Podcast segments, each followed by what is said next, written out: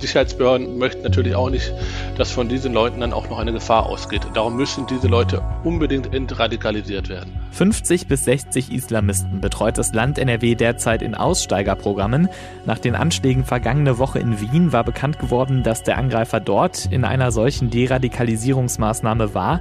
Wie die in NRW funktionieren, darüber sprechen wir heute im Podcast. Mein Name ist Sebastian Stachorer. Schön, dass ihr zuhört. Der Rheinische Post Aufwacher. Der Nachrichtenpodcast am Morgen. Heute ist Montag, der 9. November 2020. So wird das Wetter. Der Tag heute startet mit vielen Wolken und hier und da auch mit etwas Regen. Im Laufe des Tages lockert es dann auf und die Sonne kommt durch bei frühlingshaften 13 bis 17 Grad.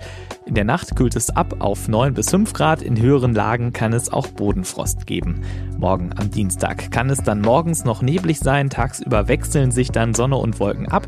Gegen Abend ist auch wieder Regen möglich, dazu 11 bis 15 Grad. Und für Mittwoch meldet der Deutsche Wetterdienst Wolken und Regen bei 9 bis 14 Grad. Wir erinnern uns, vor einer Woche starben in Wien vier Menschen bei einem Terroranschlag.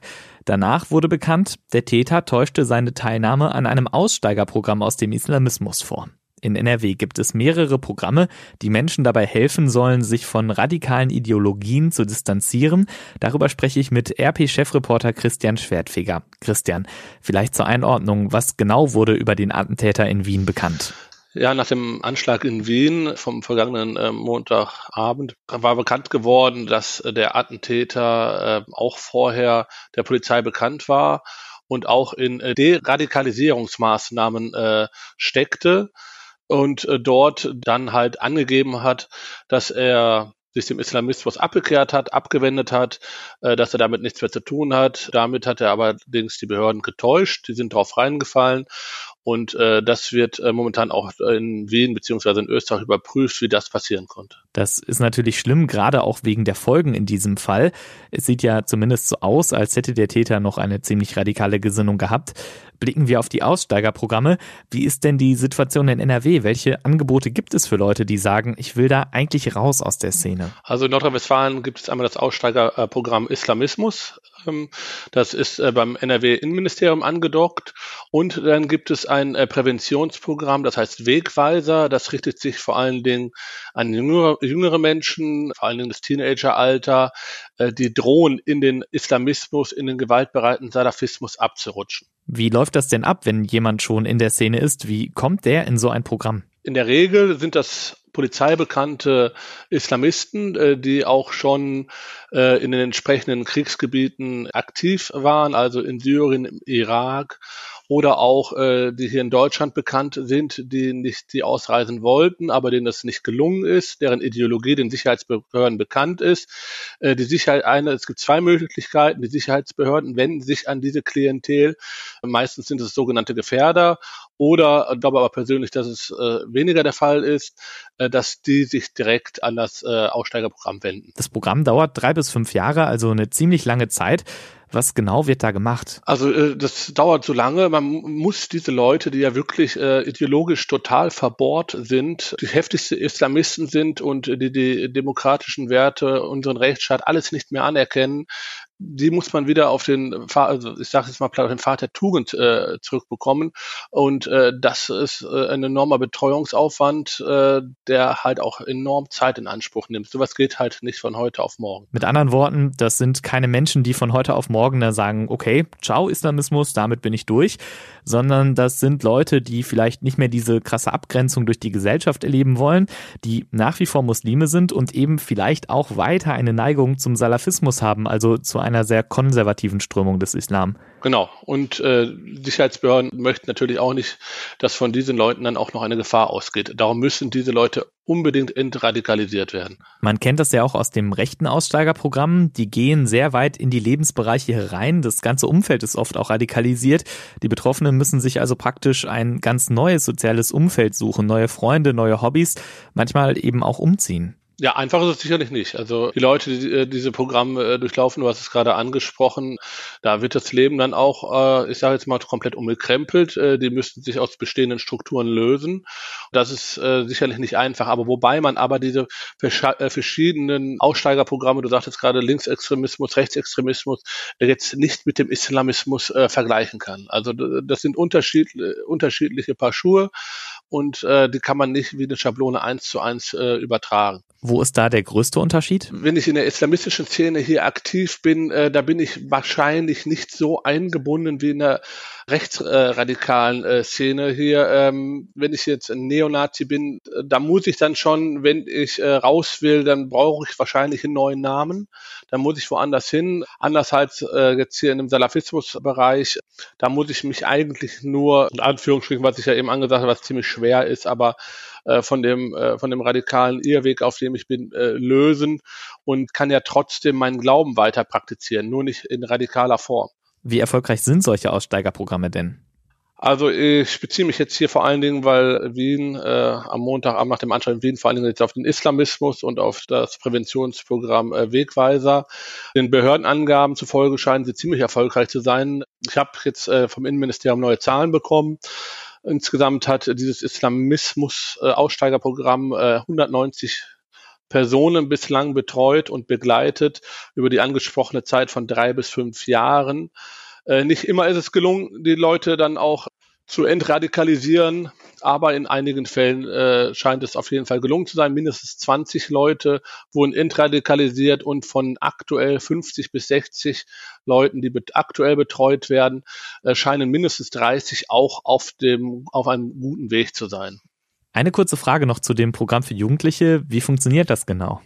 Also das ist wirklich äh, speziell zugeschnitten auf Jugendliche, auf junge Erwachsene. Und zwar Familienmitglieder, Eltern, äh, Freunde, Bekannte, die merken, dass ihrem Umfeld, dass ihr Sohn, ihr Freund, auch vielleicht der Arbeitskollege, dass mit dem auf einmal plötzlich irgendwas nicht stimmt, dass der sich äh, anders kleidet, dass der auf einmal in Moscheen geht. Das sind alles so Indizien, die darauf hindeuten, dass sich äh, ein junger Mensch jetzt immer mehr mit dem Islam beschäftigt, aber auch äh, sich eventuell radikalisieren äh, will. Da gibt es einige Hinweise und wenn einem sowas auffällt, dann sollte man sich an diese Präventionsstelle äh, Wegweiser wenden. Die gibt es in 25 Standorten in Nordrhein-Westfalen und die wird auch relativ gut angenommen. Also äh, allein 23.000 Anfragen gab es seit Bestehen und die erste Wegweiserstation, soweit ich weiß, in Erinnerung habe, wurde 2014 gegründet. Nach den Anschlägen in Wien haben wir uns einmal mehr gefragt, kann das auch hier passieren? Wie groß ist die Gefahr aktuell? Was würdest du sagen? Also die ist nicht größer oder äh, kleiner als vor zwei Jahren. Also die Sicherheitsbehörden sind äh, nach wie vor alarmiert. Also die Alarmbereitschaft ist weiterhin hoch. Es kann jeden Tag passieren. Es muss nicht passieren, aber es kann. Also äh, das trifft aber nicht nur auf Deutsch, auf Nordrhein-Westfalen, auf Deutschland zu, sondern auf ganz Europa. Also äh, davor äh, sind wir sicherlich nicht geschützt. Herzlichen Dank, Christian Schwertfeger. Es hat einige Tage gedauert, aber seit dem Wochenende sind sich, naja, fast alle sicher, Joe Biden wird der nächste Präsident der USA. In seiner Siegesrede in Wilmington im Bundesstaat Delaware sagte Biden, er wolle auf die Anhänger Trumps zugehen. Zitat, ich verspreche ein Präsident zu sein, der danach strebt, nicht zu spalten, sondern zu einen. Trumps Anhänger bat er, ihm eine Chance zu geben. Was bedeutet der Wahlsieg Bidens für Deutschland? Das weiß Johannes Timm von der Stiftung Wissenschaft und Politik. Herr Timm, das war eine knappe Wahl überraschend knapp? Der Wahlverlauf kam ja streng genommen nicht ganz unerwartet. Äh, es ist ja schon vor Wochen gesagt worden, dass wenn es knapp werden sollte bei dieser Wahl, dass es dann dieses Phänomen geben würde, dass es am Wahlabend durchaus so aussehen kann, als ob Donald Trump zunächst als Sieger dasteht und dann erst, wenn die Briefwahlstimmen ausgezählt sind, einige Tage später äh, sich äh, zeigt, wer wirklich gewonnen hat. Das ist ziemlich genau so eingetreten. Trotzdem ist es natürlich in der Wahlnacht selbst unglaublich spannend gewesen und ich muss gestehen, dass auch ich zwischendurch einige Zweifel hatte, ob Joe Biden diese Wahl wirklich gewinnt. Die Reaktionen fallen heftig aus. Einerseits jubelnde, tanzende Menschen auf den Straßen, andererseits wütende Anhänger Trumps. Die USA sind tief gespalten. Ja, also ähm, man muss ganz klar konstatieren, das Land bleibt gespalten. Das war nicht die klare Zurückweisung von Donald Trump, die sich die Demokraten gewünscht hätten. Man muss aber auch sehen, letztendlich hat Joe Biden äh, die Wahl mit wahrscheinlich über vier Millionen Stimmen Vorsprung gewonnen und wird auch im Electoral College am Ende, also im Wahlleutegremium, einen deutlichen Vorsprung mit über 300 Wahlleute-Stimmen haben. Also das Ergebnis ist knapp, aber es ist deutlich. Trump will seine Niederlage bislang noch nicht wahrhaben. Sein Team reicht Klagen ein. Können die Gerichte denn noch verhindern, dass Joe Biden neuer Präsident wird? Ich glaube tatsächlich, dass die Klagen keine große Chance mehr haben. Und zwar deswegen, weil selbst wenn es Unregelmäßigkeiten gegeben haben sollte, und ganz kleine Unregelmäßigkeiten gibt es bei einer solchen Riesenwahl immer, äh, die meisten der Prozesse, die jetzt angestreckt haben, die meisten Beschwerdeverfahren haben einfach keine Grundlage. Und die Unregelmäßigkeiten, die sich vielleicht noch feststellen lassen, werden nicht wahlentscheidend sein. Also selbst wenn die eine oder andere Klage jetzt erstmal Erfolg hat und dann ihren Weg durch die Instanzen macht, wird das nicht genug sein, selbst wenn Trump dann in einem oder anderen Fall Recht kriegt, äh, um das Wahlergebnis noch herumzudrehen. Was wird sich denn unter Präsident Biden ändern im Vergleich zum Präsidenten Trump, vor allem im Hinblick auf die internationale Zusammenarbeit? Also es wird sich natürlich sehr viel im Ton und im Stil verändern. Es wird sich auf der atmosphärischen Ebene das Verhältnis äh, verbessern. In der Substanz hat natürlich Joe Biden gegenüber der internationalen Politik auch einen grundsätzlich anderen Ansatz. Ihm sind Allianzen sehr viel wichtiger. Er unterscheidet stärker zwischen Demokratien und Autokratien. Er weiß, dass Demokratien seine Verbündeten sind, Diktatoren nicht. Das war bei Trump alles anders. Und er wird auch wieder mehr auf internationale Zusammenarbeit, internationale Organisationen setzen. Er hat schon angekündigt, er will dem Pariser Klimaabkommen wieder beitreten. Und wie sieht es mit dem Verhältnis zu Deutschland aus? Was die konkreten Streitfragen angeht, glaube ich, dass sich gar nicht so viel ändern wird. Also die Forderung der USA, dass Deutschland zwei Prozent des eigenen Bruttoinlandsprodukts für Verteidigung ausgeben soll. Ähm, ein Versprechen, was sie der NATO 2014 gegeben haben. Diese Forderung wird auch Joe Biden auf, äh, aufrechterhalten. Und auch in der Streitfrage Nord, Nord Stream 2, die Pipeline, die russisches Gas nach Europa liefern soll, bin ich nicht sicher, dass die Position von Joe Biden so viel anders ist. Dennoch spielt natürlich die internationale Zusammenarbeit, das veränderte Verhältnis zu Multilateralismus und, Multilateralismus und internationalen Organisationen und überhaupt der wahrscheinlich sehr viel professionellere und verlässliche Stil der beiden Administrationen eine große Rolle so dass ich schon von einer Verbesserung des Verhältnisses ausgehen würde. Vielen Dank, Johannes Timm von der Stiftung Wissenschaft und Politik. Und jetzt die Nachrichten aus Düsseldorf von den Kolleginnen und Kollegen bei Antenne Düsseldorf. Schönen Montagmorgen, Sebastian. Charlotte Großer ist hier. Wir sprechen hier in Düsseldorf heute unter anderem über den Einzelhandel und wie es den Händlern aktuell in diesem zweiten Lockdown geht.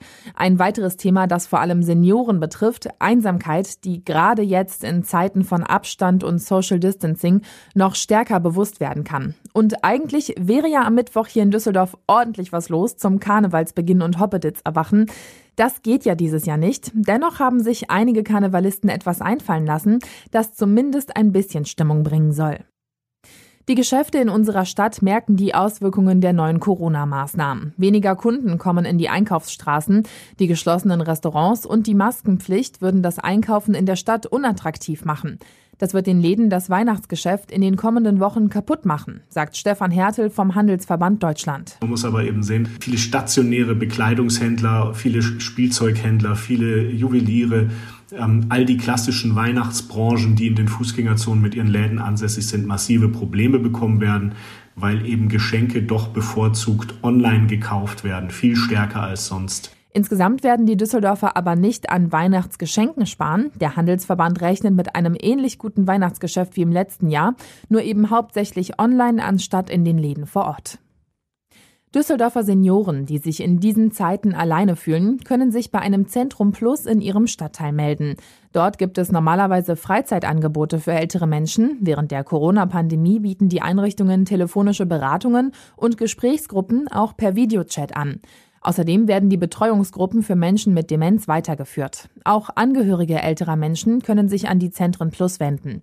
Für Düsseldorfer, die gerade in diesen Zeiten Hilfe beim Einkaufen brauchen, gibt es weiterhin die Versorgungshotline der Stadt. Dort gibt es auch Unterstützung für Angehörige mit pflegebedürftigen Verwandten. Einige Düsseldorfer Karnevalsvereine haben sich am Wochenende etwas Besonderes einfallen lassen, um die Jecken auf den Karnevalsauftakt am Mittwoch vorzubereiten. Da das Hoppeditz-Erwachen ohne Zuschauer stattfinden muss, gab es beispielsweise für rund 500 Mitglieder der Prinzengarde Blau-Weiß ein Sessions-Starter-Kit frei Haus. Antenne Düsseldorf-Reporter Christian Zehlen mit den Einzelheiten dazu. Besondere Umstände verlangen besondere Maßnahmen. Mit 25 Fahrzeugen, 50 Gardisten und 500 gefüllten Taschen startete die Leibgarde der Venezia am Wochenende die Operation Karneval Neudenken.